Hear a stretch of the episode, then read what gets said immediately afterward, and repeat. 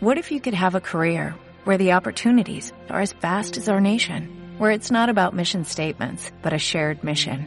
At U.S. Customs and Border Protection, we go beyond to protect more than borders, from ship to shore, air to ground, cities to local communities. CBP agents and officers are keeping people safe. Join U.S. Customs and Border Protection and go beyond for something far greater than yourself. Learn more at cbp.gov/careers. Estás escuchando Radio UNE, la radio de la Universidad Nacional de Nordeste.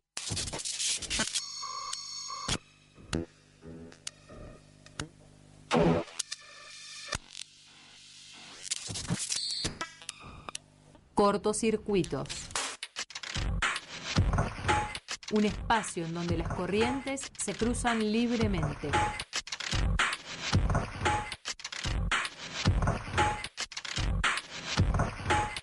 Cortocircuitos. Arte, literatura, cine, filosofía, psicoanálisis.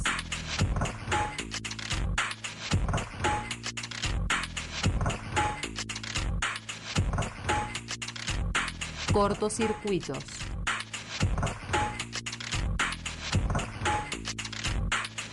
Idea y conducción, Adriano Duarte y Martín Gómez.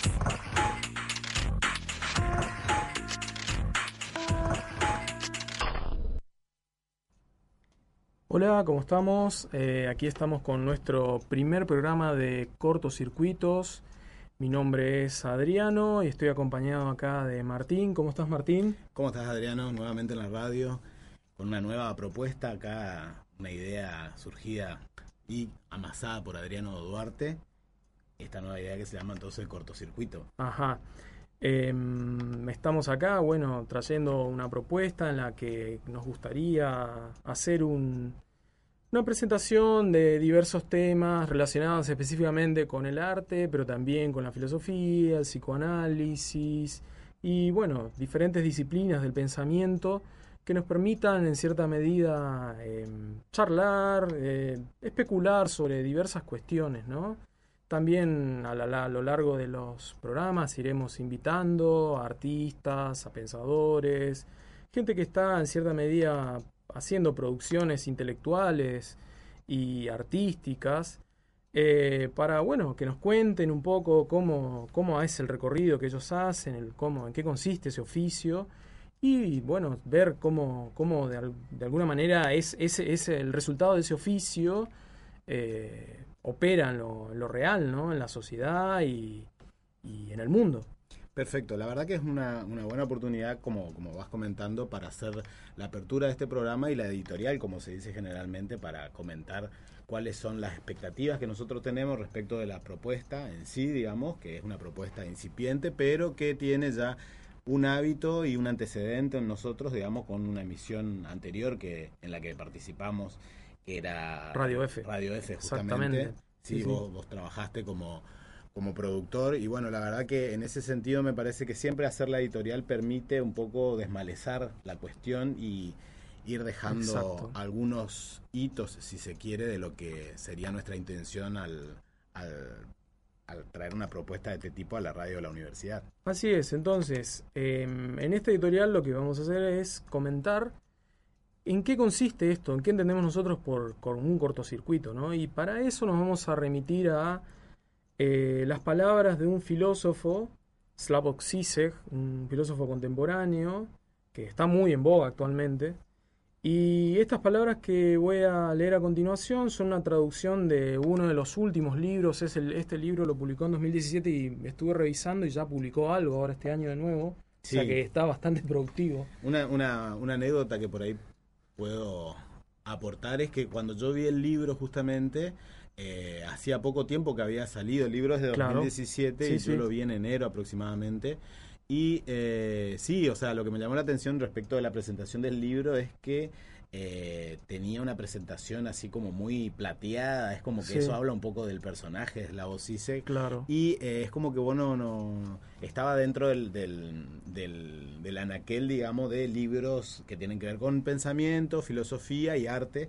O sea que es como que estaba ahí ubicado y llamaba mucho la atención la, la, cobertura del libro. Claro, sí, sí, tiene, tiene como una especie de imagen así muy surrealista, ¿no? Sí, una imagen surrealista y también como eh, con dorados y plateados y cosas mm. así, digamos, y una imagen bastante llamativa en su tapa. Este libro, Incontinencia del Vacío, como vos mencionabas, es uno de los últimos justamente de, de Slavoj y por suerte, como uno de los avatares del libro, hay que decir, nosotros lo, conseguimos en PDF.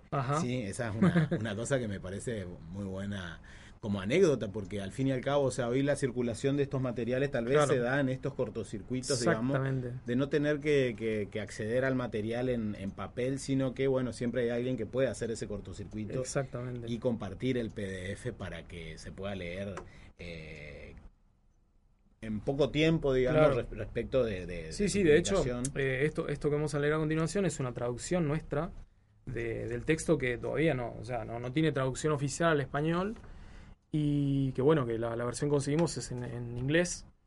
Y lo que refiere al cortocircuito es lo siguiente. Esto es parte del prólogo y dice así. Un cortocircuito se da cuando hay una conexión defectuosa en la red, defectuosa por cierto desde el punto de vista del correcto funcionamiento de tal red. Por lo tanto, ¿no es acaso la sacudida provocada por un cortocircuito la mejor metáfora de la lectura crítica? ¿No es acaso uno de los procedimientos críticos más efectivos cruzar corrientes que por lo general no hacen contacto entre sí? Es decir, tomar un clásico, un texto, un autor, una noción, considerado mayor y leerlo de la manera en que se da el cortocircuito, es decir, a través de los lentes de un autor, texto o aparato conceptual menor, entendido menor como lo que plantea Deleuze, es decir, no de menor calidad, sino como algo marginal, que carece del reconocimiento de la ideología hegemónica, o bien que trata ciertos temas que no son considerados como dignos por esta ideología. Si la referencia menor se elige bien, Tal procedimiento puede conducir a perspectivas que hackean y hacen añicos nuestras percepciones habituales. Es muy interesante ese planteo, ¿no? La idea de los cruces para poner en, una, en, una, en un lugar distinto, ya sea una idea, ya sea un autor, ya sea una lectura, un texto, o inclusive una época, ¿no? La verdad que respecto a esto último que decís de la época, me parece que es interesante, por lo menos el efecto que tuvo la lectura que yo hice, para mí es como que el libro todo el tiempo habla de Freud para mí. Todo el tiempo habla de Freud y todo el tiempo habla y refiere eh, efectivamente a la obra de, Lacan, obviamente, porque bueno, o sea, Sisek, como se sabe, es un, seguidor de la obra de Lacan y una de sus herramientas eh, principales para hacer cruces justamente tiene que ver con ese personaje del psicoanálisis francés que, que le permite, si se quiere, todo tipo de, de cortocircuitos pero eh, hay que pensar algo que para mí es fundamental y es el hecho de que esta cuestión, y es, muy, es mencionado ahí, me parece, después de lo que vos estás eh, leyendo como traducción, también mencionado el nombre de Nietzsche y de Freud. Me parece en ese caso. Y de Marx. Y de Marx también, sí. En ese caso, el, nombre, el nombre en particular de Freud, que es lo que a mí más me, me, hace eco, digamos, por, por, por, mi formación y por, por mis intereses, me parece que eh, el tema cuando, cuando se remite a la moral, justamente, ahí hay una cuestión que justamente Freud va, a abordar por todos lados al comienzo en, la escritura de, sus primeras de sus primeras obras, digamos. Eh, justamente lo que aborda es esa, esa cuestión de hacer cortocircuito en un ámbito disciplinar como la medicina y empezar a hacer todo tipo de giros epistémicos, digamos, como cortocircuitos dentro de las ciencias humanas para revertir, si se quiere, algunas eh, miradas, y no solamente miradas, sino escuchas respecto de lo que más adelante plantea Cisse en, en el libro, es esa cuestión de vivir el malestar en la época, ¿no? Bien, bien. Bien, esto es más o menos una aproximación de lo que vamos a ir tratando hoy. CISEC va a ser nuestro lente a través del cual nosotros vamos a aplicar el cortocircuito sobre diferentes aspectos eh, teóricos y sobre diferentes lecturas, inclusive también quizá hablemos un poco de cine, un poco de literatura. Y para bueno, eh, ir más o menos entrando en, calor, digamos, con el asunto, vamos a arrancar con la música. En principio lo que vamos a hacer es una combinación interesante, lo que nos parecía, digamos, interesante para, para, ir presentando a este señor Sisek, es, vamos a alargar la música, pero previo a eso, un pequeño audio de eh, señor Sisek, eh, en relación a la ideología. eh, son estos audios que vamos a escuchar a lo largo del programa son parte de eh, un documental que él desarrolla en torno a la película They Live, una gran película de Carpenter de los 80, y que él, él toma, digamos, como elemento, como, como metáfora de lo que constituye la ideología. Bueno, esto que vamos a escuchar en principio son alrededor de 10 segundos, es una frase de él, digamos, y después vamos a charlar un poco de la cuestión de cómo eh, pronuncia el inglés, porque hay una particularidad en eso.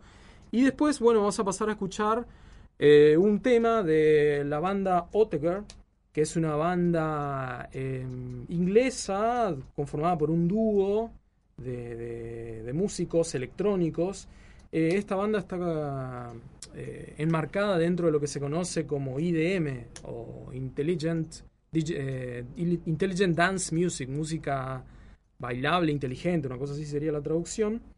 Y esta, estos eh, personajes lo que hacen es trabajar eh, lo que comúnmente se conoce como dance, digamos, pero le dan una vueltita de rosca, digamos, le introducen ciertos elementos que hacen que esto, esto que uno por ahí lo tomaría como un ritmo bailable se vuelva un poco raro, ¿sí?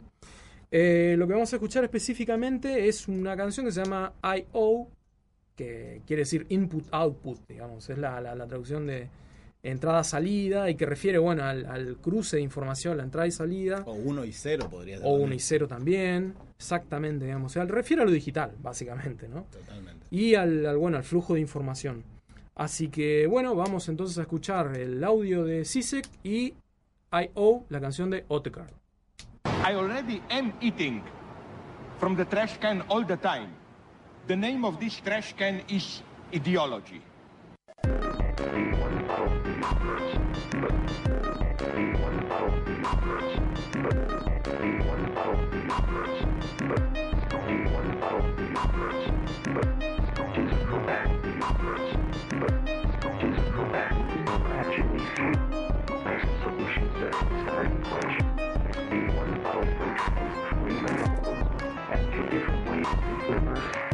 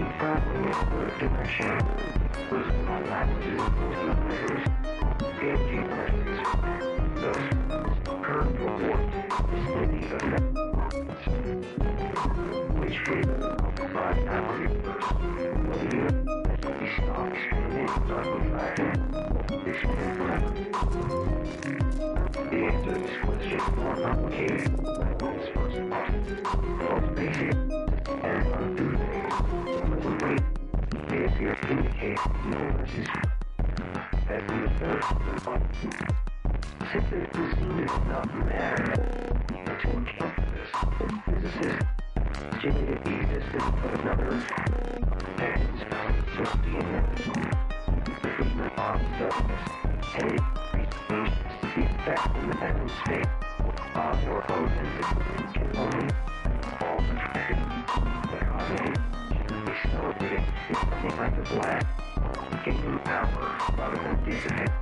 On your opponent, seeking flag, gaining power rather than decay. On your opponent, seeking only. One more. Nine, which tries and influence. Inattention love, deprive, stop. Well, and no, no, no,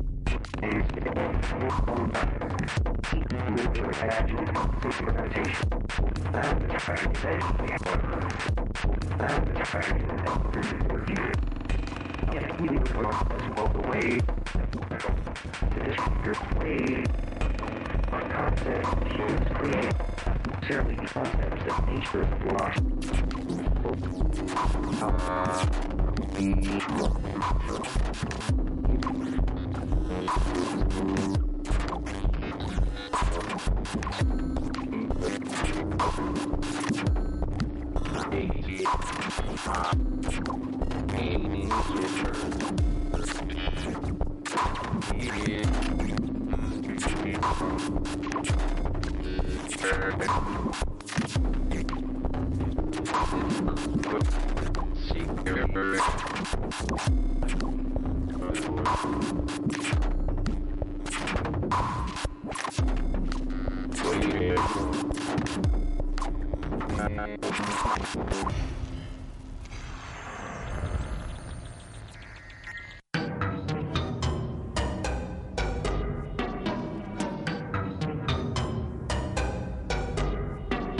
Continuamos con cortocircuitos.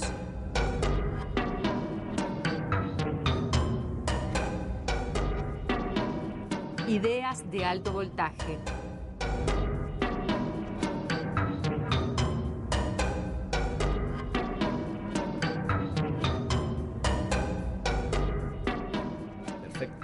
Que muy buena la, elección musical. Y hay que decir un dato que es, eh, o sea, esta es música que, por ejemplo, acá nuestro querido operador Darío conoce ya, porque nosotros hemos pasado más de una vez. no llegó a ser cortina, pero estuvo cerca, digamos. Bueno, ahora sí le tocó ser cortina a Oteker, o sea, es la cortina de nuestro programa.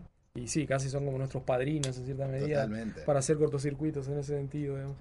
Este, así que bueno, lo que escuchamos recién, eh, como lo comentamos hace unos minutos, es I.O. o One Zero, como más, más les guste. Y bueno, refiere a eso, digamos, al cruce de información, a lo digital. Oteker trabaja mucho eso, digamos, la, la, el, el, valor, digamos, múltiple, el abanico de valores que puede despertar no solo sonido, sino también las palabras, ¿no? Y bueno, retomando nuestro tema, veníamos hablando de CISEC y de cómo él hace cortocircuitos, cómo él establece cortocircuitos y cómo hace lecturas y cómo sus maestros, en cierta medida, ¿no? Lo, eh, también en cierta medida eh, hacen este trabajo y uno de sus maestros con los que él dialoga mucho y discute mucho en este último texto que venimos estuvimos citando hace unos minutos eh, la incontinencia del vacío es Lacan y Freud sobre todo ¿no? sí muchos de los especialistas actuales en el, ámbito del psicoanálisis sobre, sobre todo van a decir y estarán de acuerdo con el hecho de que uno de los mejores lectores actuales de, de Lacan eh, es justamente Slavo Zizek, ¿sí? Slavo Zizek y también hay que mencionar a Alenka Zupancic, que es una, una persona que, trabaja con él también, una mujer eh, que, la verdad que tiene unos textos que son muy, muy interesantes, las lecturas que hace. Sí, sí, sí, de hecho en el, en el libro, los... Eh, la ética de lo real.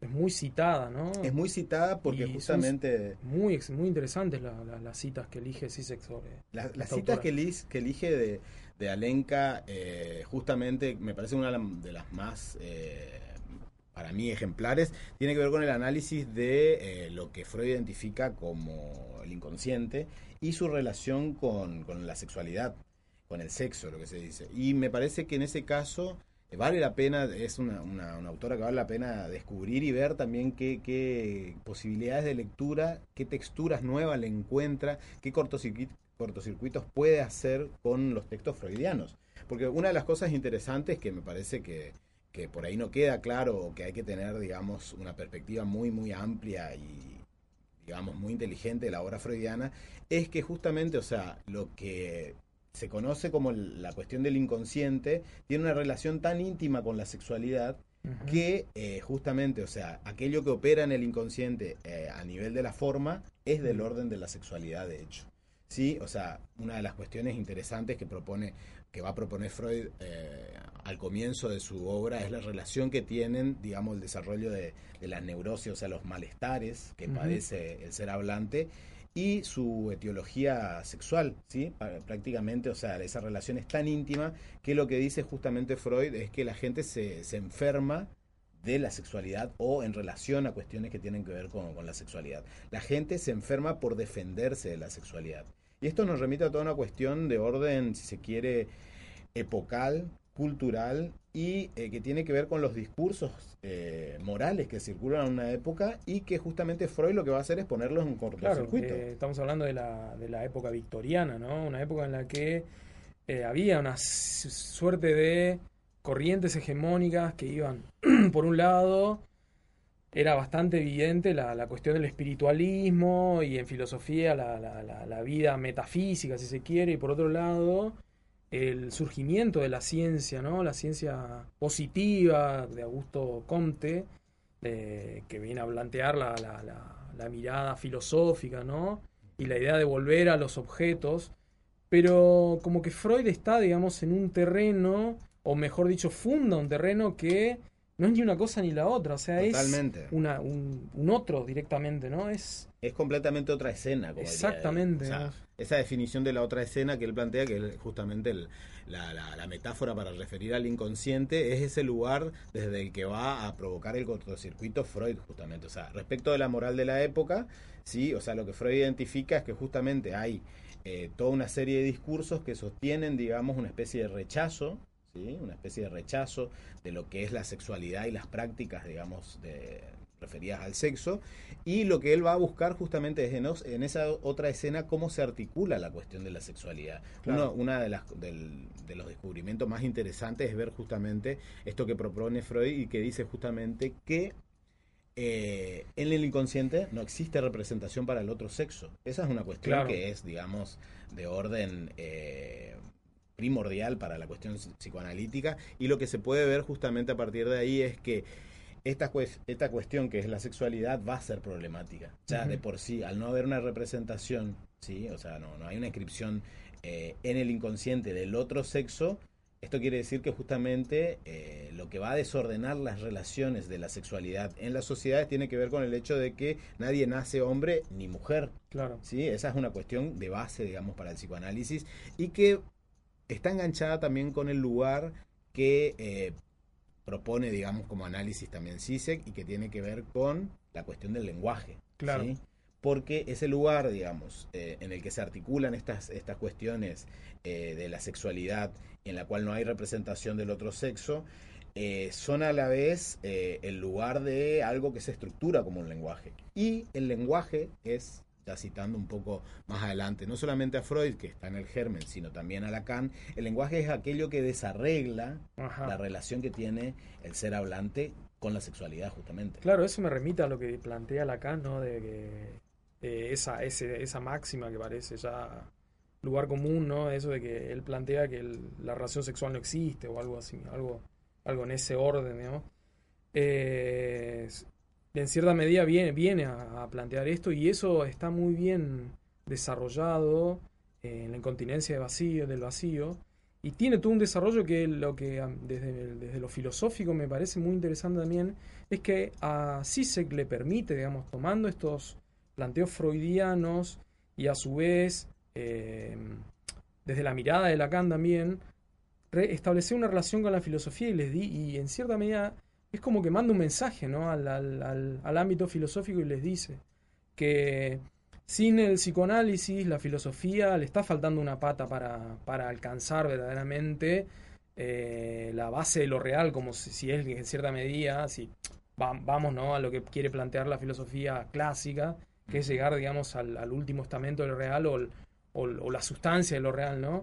Que si, si sigue mirando de soslayo o evitando el psicoanálisis, en cierta medida le está faltando, ¿no? Esta cuestión que viene eh, desarrollada por esto que vos planteabas hoy de, de, de, la formación de los sexos, ¿no? De la, de la, sexuación, como se Exactamente, la sexuación.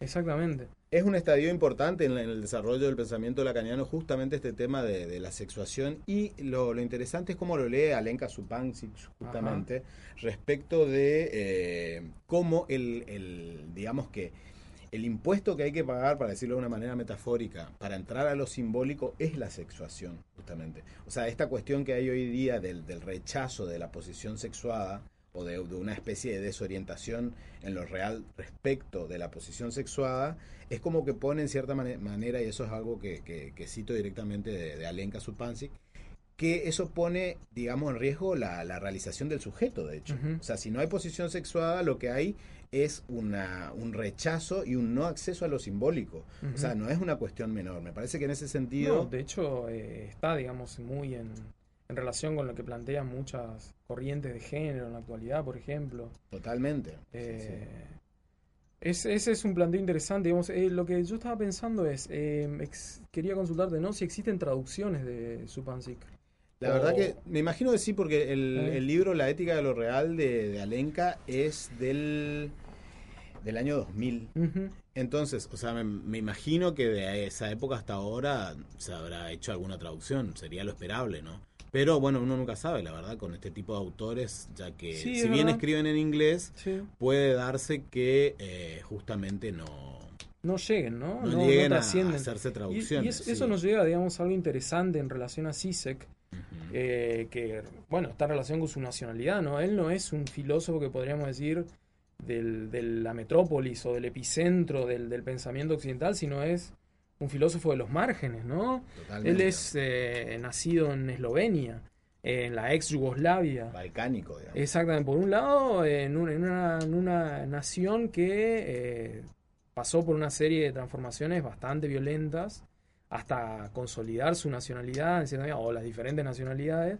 Y por otro lado está la cuestión de que pertenecía al otro lado de la cortina de hierro, ¿no? Totalmente. o sea, en cierta medida él viene eh, es, esa, esa, doble posición a él, creo yo, que le da, digamos, una vista privilegiada de lo que podría ser el pensamiento occidental, ¿no? La mirada occidental que puedes plantear como, como un triángulo así entre Alemania, Francia e Inglaterra, ¿no? Él está en cortocircuito, o sea, como balcánico está en cortocircuito respecto de Occidente eh, y respecto de la Unión Soviética también, claro. en cierta medida. Entonces, como me parece que es un, personaje que tiene un, lugar eh, singular y que ha sabido también construir, ¿no?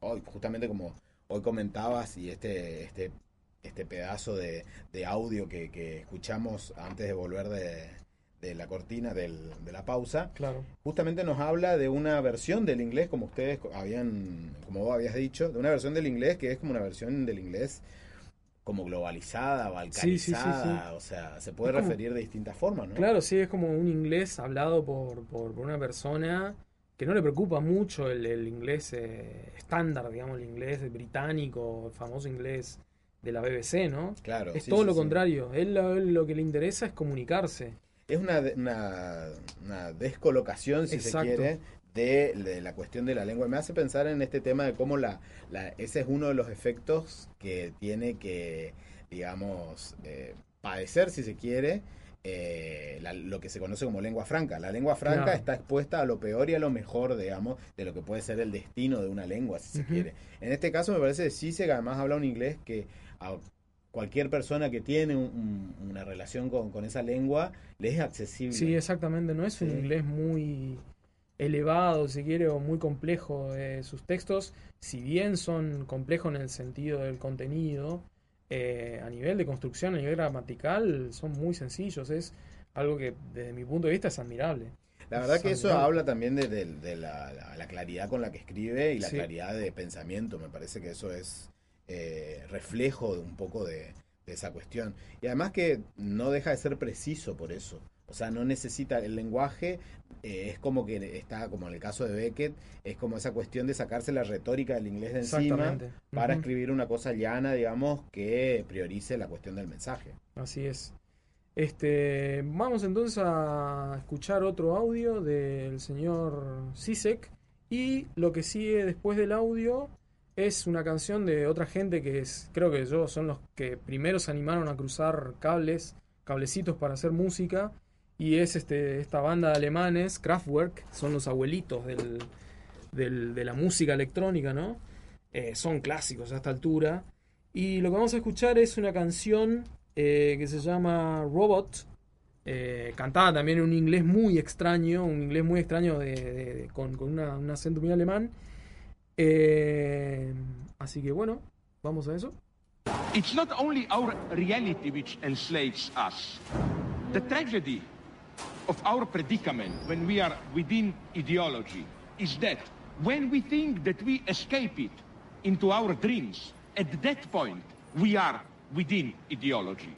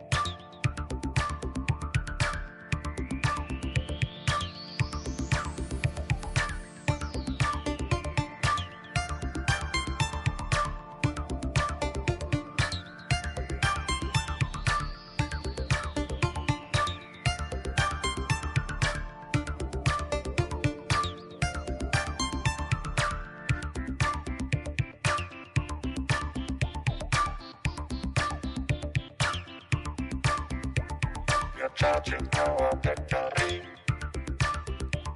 And now we are full of energy.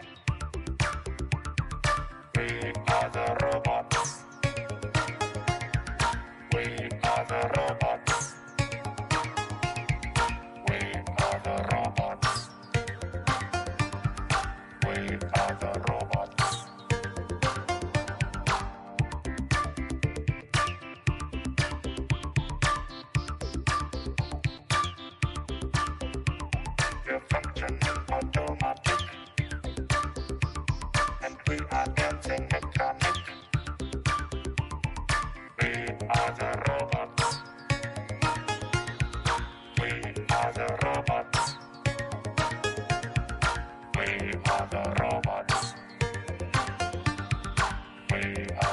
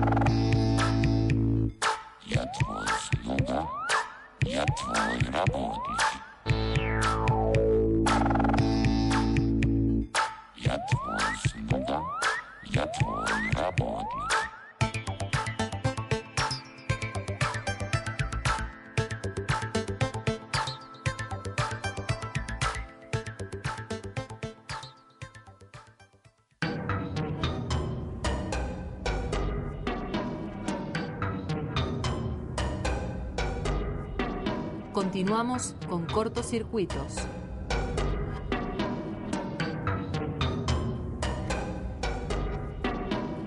Corrientes de pensamientos.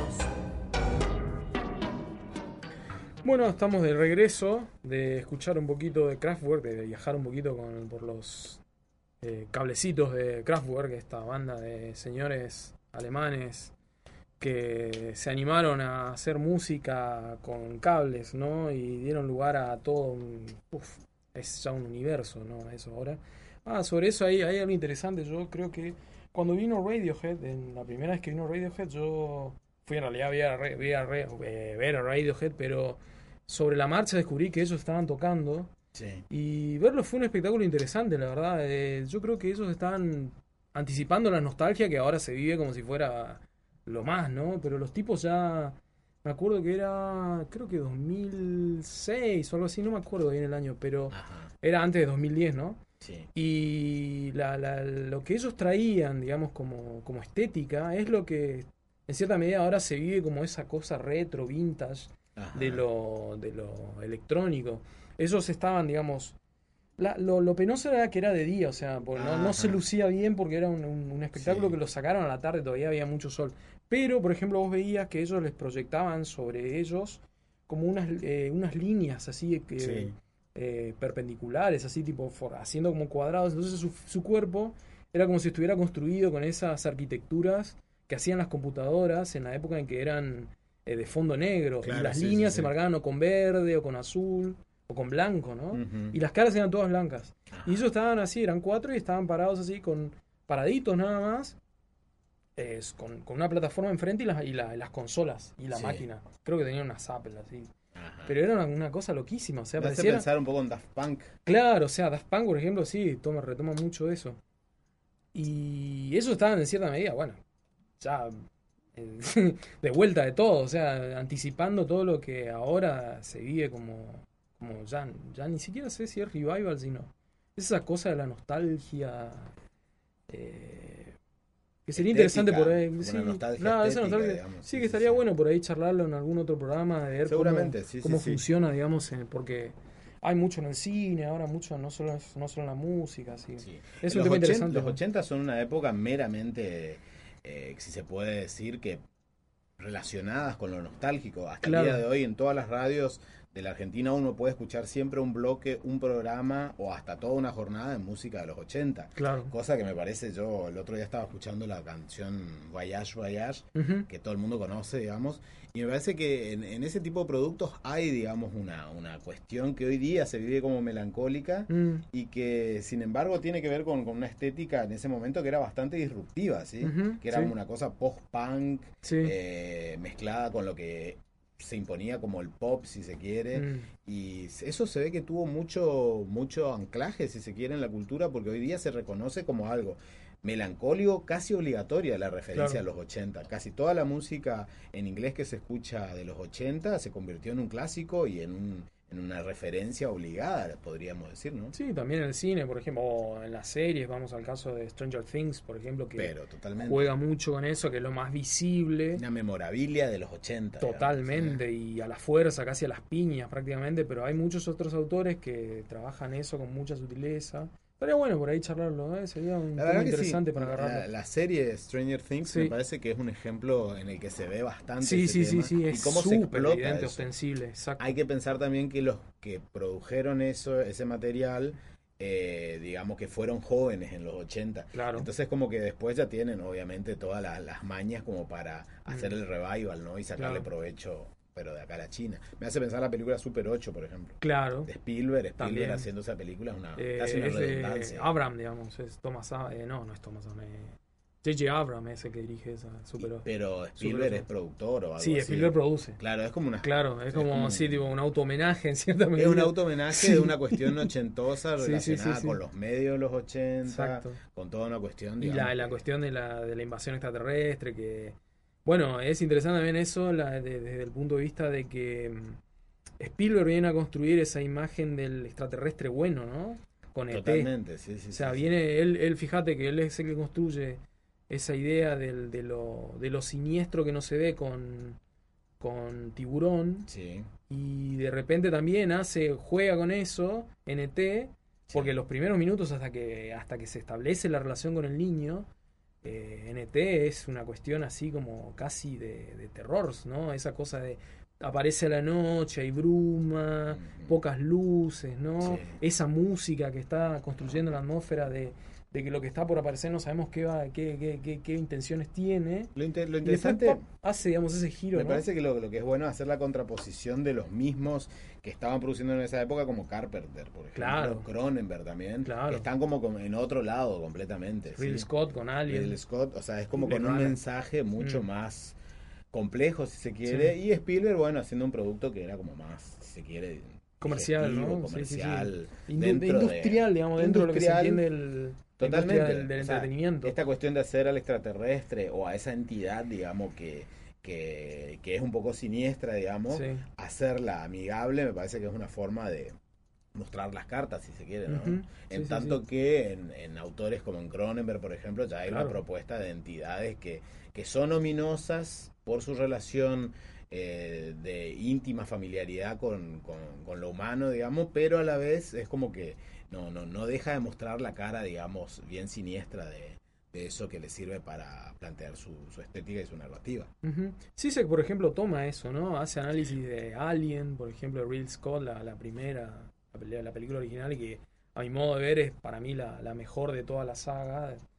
Eh, también en ese sentido toma Carpenter con They Live, de hecho lo que comentábamos hoy al principio. Eh, las frases que estamos citando ahora en los audios son, son de un, este, un documental breve que está en YouTube y que habla de, esta película, de Lip, que no sé si recuerdan, que se trata de un personaje que de repente se topa con una caja de lentes negros y que al colocarse todo se vuelve en blanco y negro y los carteles de publicidad tienen lemas así que son como imperativos, obedece, cásate y reproducete, cosas de ese estilo, ¿no?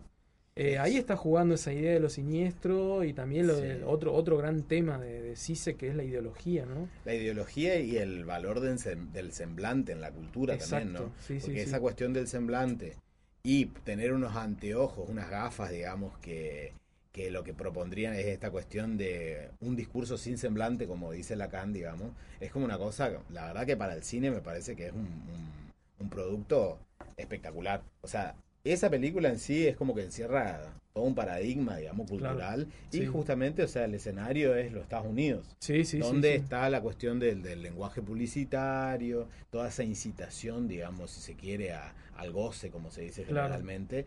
Y después abajo, digamos, un, un, mensaje, digamos, que es el mensaje que viene de la otra escena, si se quiere, ¿no? Claro, sí. Sisek, por ejemplo, dice que es una de las grandes obras clásicas eh, de la izquierda norteamericana, ¿no? Es casi como una especie de contradicción en los términos decir eso. Pero en cierta medida sí, es, eh, llega, cala muy hondo en, en la cultura norteamericana y, y más allá también, porque hace toda esta cuestión, ¿no? A él le por ejemplo, plantear la idea del lente como la verdadera ideología y no lo que eh, se, lo que en cierta medida se le inculca a uno, sino al revés, digamos, uno tiene que hacer ese trabajo de, ¿entendés? Las metáforas ópticas siempre fueron muy útiles para pensar, si, si nos ponemos en relación con, con, la obra freudiana, o sea, las instancias psíquicas, Freud propone pensarlas, digamos, desde el modelo óptico. ¿Por qué? Porque en los modelos ópticos, si uno piensa en las lentes, por ejemplo, la que manipulamos hoy día, siempre tienen, digamos... O los lentes de realidad virtual, ¿no? También, tienen, digamos, un punto de articulación que no es físico o sea, el punto de realización, digamos, de, de, un cierto, de un cierto punto óptico, ¿sí? o de, una cierta cuestión óptica, digamos, dentro de la, de la arquitectura de la lente, eh, por lo general es un punto virtual. Entonces, fíjense cómo me parece a mí que es una, cuestión que, es interesante verla, que esa cuestión de que la lente, digamos, es la que esté en relación con la ideología, no es una cuestión menor, ya que el, aparato psíquico, digamos, eh, uno de los modelos elegido por Freud justamente es la de un aparato óptico. Es decir, bueno, ciertas instancias dentro del aparato óptico son virtuales, bueno, eso es lo que puede pensarse, lo que puede ayudar a pensar, eh, si se quiere, una instancia psíquica. Obviamente que después esta cuestión del, espejo y de las imágenes virtuales y, las imágenes reales es una de las metáforas que también le permite a, Lacan eh, abordar la cuestión de, la constitución de la instancia psíquica yoica. esa, también es un golazo impresionante que obviamente que como siempre dicen eh, tanto Freud como Lacan son metáforas para interpretar. Me parece en ese caso ponerse las gafas en la película de Day Live es un poco ese tema. Exactamente, sí. Em, tenemos tiempo para un tema más. Breve. Bueno, entonces vamos a escuchar breve el, último tema que tenemos preparado para hoy, con el audio de Sisek, hablando justamente de las lentes. Y este, lo que vamos a escuchar es una canción de Boards of Canada, otro grupo electrónico que también juega con, a mezclar cositas, eh, básicamente electrónica, y lo que tiene por ahí mucho sonido de este, documentales de los años 70 y 80, entonces tiene una cosa muy también de nuevo. muy prolífera. Sí, sí, sí, sí. Y bueno, lo que vamos a pasar es, pertenece al disco, es, eh, me encanta el nombre del disco, se llama Music Has the Right for Children. Y esta canción específicamente se llama Telephasic Workshop. We think that ideology is something blurring, confusing our straight view. Ideology should be glasses which distort our view.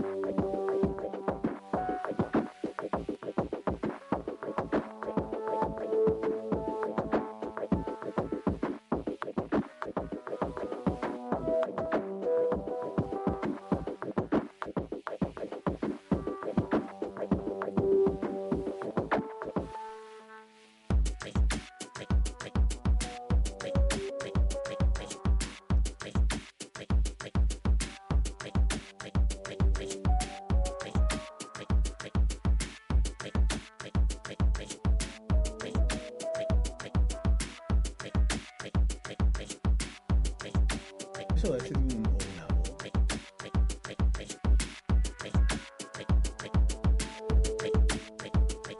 Bueno, nos estamos yendo, Martín. Nos estamos yendo, entonces eh, esperemos que el, próximo programa se repita este intercambio. Y bueno, seguiremos con las propuestas musicales y temáticas justamente y algún invitado seguramente. Seguramente, sí, ya tenemos programado algunos invitados. Este, la idea es seguir haciendo estos cortocircuitos. Eh, hacer estas mezclas interesantes y ir derivando por lo que el tema nos sugiere, ¿no? Como por ejemplo esto que hicimos hoy, de de repente estar hablando de CISEC y pasar al cine, hablar de... Claro.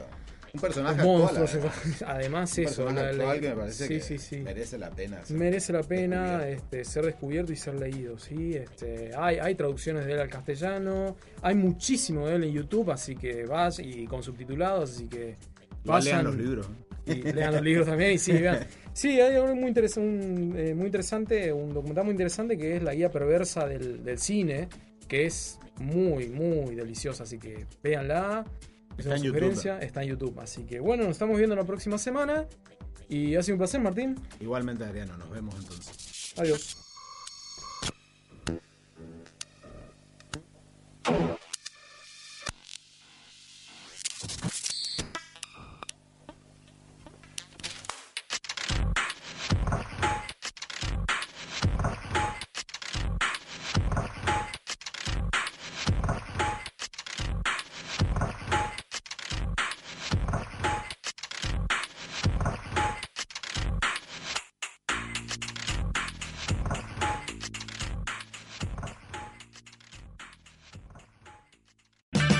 O'Reilly Auto Parts puede ayudarte a encontrar un taller mecánico cerca de ti. Para más información, llama a tu tienda O'Reilly Auto Parts o visita oreillyauto.com.